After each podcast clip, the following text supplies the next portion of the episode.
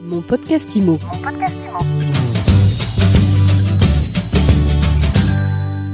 Bonjour et bienvenue dans ce nouvel épisode de mon podcast IMO. On parle crédit immobilier aujourd'hui. Je suis avec Pierre Chapon, fondateur du courtier en crédit Préto. Bonjour. Bonjour. Même si la Banque de France doit relever son taux de l'usure, le climat n'est pas du tout propice aux emprunteurs. Alors pourquoi Qu'est-ce qui s'est passé en 2022 Qu'est-ce qui va se passer en 2023 Pierre Chapon, vous nous expliquer la situation? Alors en 2022, euh, il y a eu euh, deux choses qui se sont passées. La première, c'est l'augmentation des taux qui a été euh, très rapide. On partait d'une base très basse, euh, autour de 1% au début de l'année 2022, et on a plus que doublé puisqu'on atteint à la fin de l'année là environ 2,5%. Et le problème a été que cette hausse de taux s'est heurtée à un taux d'usure qui est le taux maximum auquel les banques peuvent prêter, qui s'actualisait beaucoup trop lentement, une formule qui n'était pas adaptée à ce contexte d'augmentation rapide. Et donc, en fait, le robinet du crédit qui s'est progressivement fermé à partir du printemps et de manière très très marquée à la fin de l'année. On voit d'ailleurs dans les chiffres de la Banque de France sur le dernier trimestre, là on voit apparaître une baisse de moins 16% par rapport à l'année d'avant. Néanmoins, c'est une tendance qui s'accentue au cours de l'année 2023. À la fois, les taux vont continuer à augmenter, ce qui va poser une contrainte sur les budgets des acheteurs, puisqu'on est toujours limité par le, le 35%. Un projet immobilier, il est soumis à un taux d'endettement maximum, c'est-à-dire maintenant c'est une, c'est une règle stricte qui empêche de prêter avec une mensualité qui représenterait plus de 35% du revenu euh, net euh, de l'emprunteur.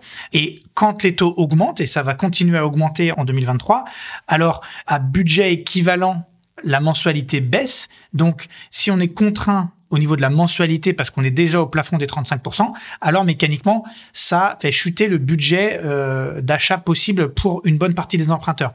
Donc 2023, on va avoir de très nombreux emprunteurs qui vont voir leur budget d'achat fortement réduit et en face de ça, des prix qui vont pas corriger suffisamment pour rendre les mêmes projets possibles. Donc ce qui va se passer, c'est qu'il y aura euh, en fait euh, une partie significative du marché, on l'estime à près d'un tiers, qui va être un petit peu euh, sur le côté, va, va pas pouvoir euh, passer à l'action au niveau d'un de, d'un projet immobilier, en tout cas pas le même que dans les conditions qu'on a connues euh, il y a un an.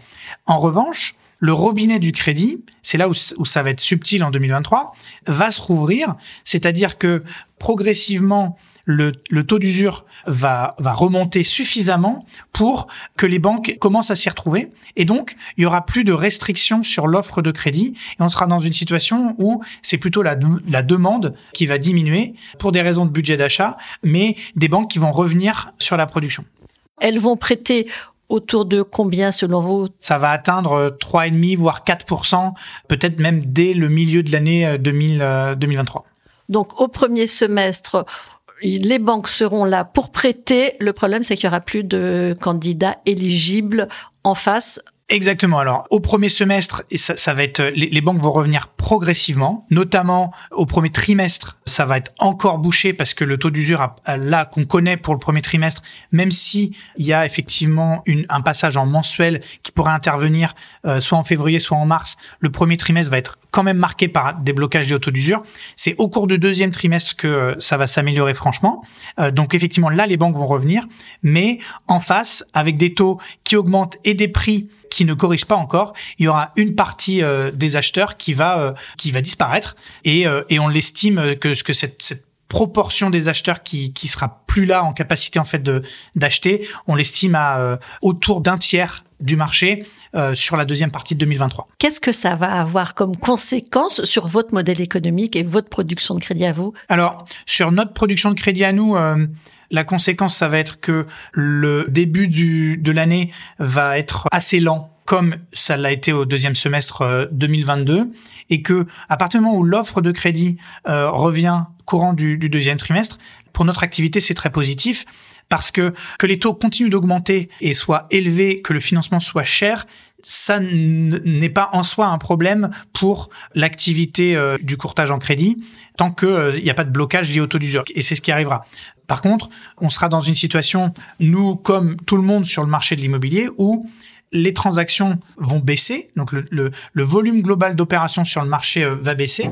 Donc finalement, la bataille pour les clients solvables ou les clients qui euh, sont en capacité d'achat, elle va peut-être s'intensifier puisque euh, finalement le marché à la fois euh, des agents immobiliers, des courtiers en crédit, il s'est très fortement développé euh, sur les dernières années avec des années 2020, 2021, 2022 records en termes de production de crédit, de nombre de transactions. Il y a beaucoup d'acteurs, il y a beaucoup de concurrence et là la concurrence elle peut peut-être s'intensifier si il y a moins d'acheteurs. Vous parlez beaucoup de l'amélioration entre guillemets liée au taux d'usure, mais en fait, est-ce que le vrai problème c'est pas quand même les contraintes du HCSF Effectivement, euh, en 2023, donc progressivement le taux d'usure euh, ça sera plus un problème. En revanche, la contrainte de taux d'endettement introduite par le HCSF a un impact très très fort et on peut se poser la question de la logique de la conserver telle quelle parce que rappelons-nous qu'elle a été introduite en 2020 là où il y avait des craintes de surchauffe du marché, justement parce que les taux étaient historiquement peut-être même anormalement bas. Là, c'est très clair qu'en 2023, les taux vont se normaliser. On va, je le disais, dépasser les 3%, 3,5, 4%. Donc, on n'est plus dans une situation où le marché serait dopé par des taux euh, anormalement bas.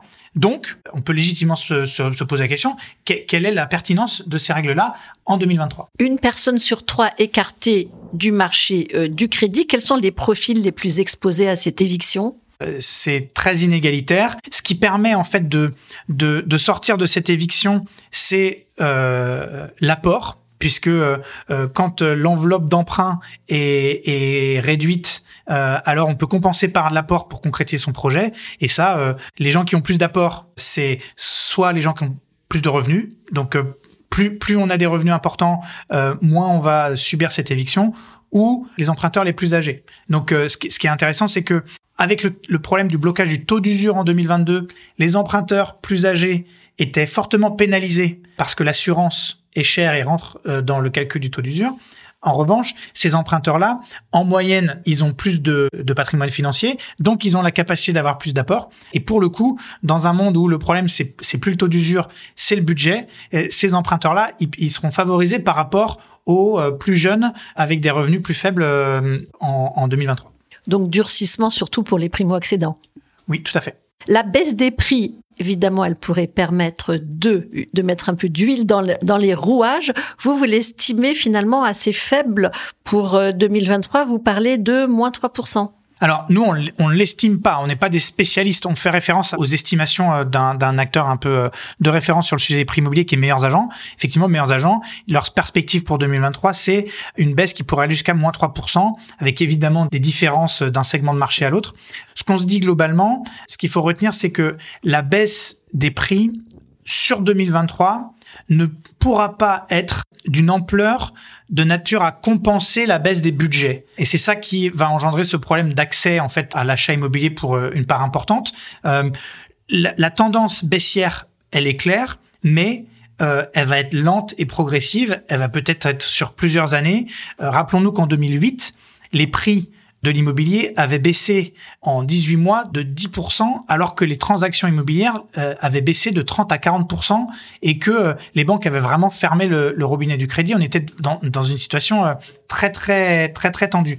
Donc notre vision, c'est que les prix vont corriger, mais assez lentement. Et donc pour l'acheteur, être à l'achat au début de l'année, au premier semestre 2023, négocier un peu de baisse, quelques pourcents jusqu'à 5%, tout en bénéficiant de taux qui sont encore autour de 3%, c'est pas forcément une mauvaise opération. Merci beaucoup Pierre Chapon, fondateur du courtier en crédit en ligne Préto. Merci beaucoup. Mon podcast Imo. Mon podcast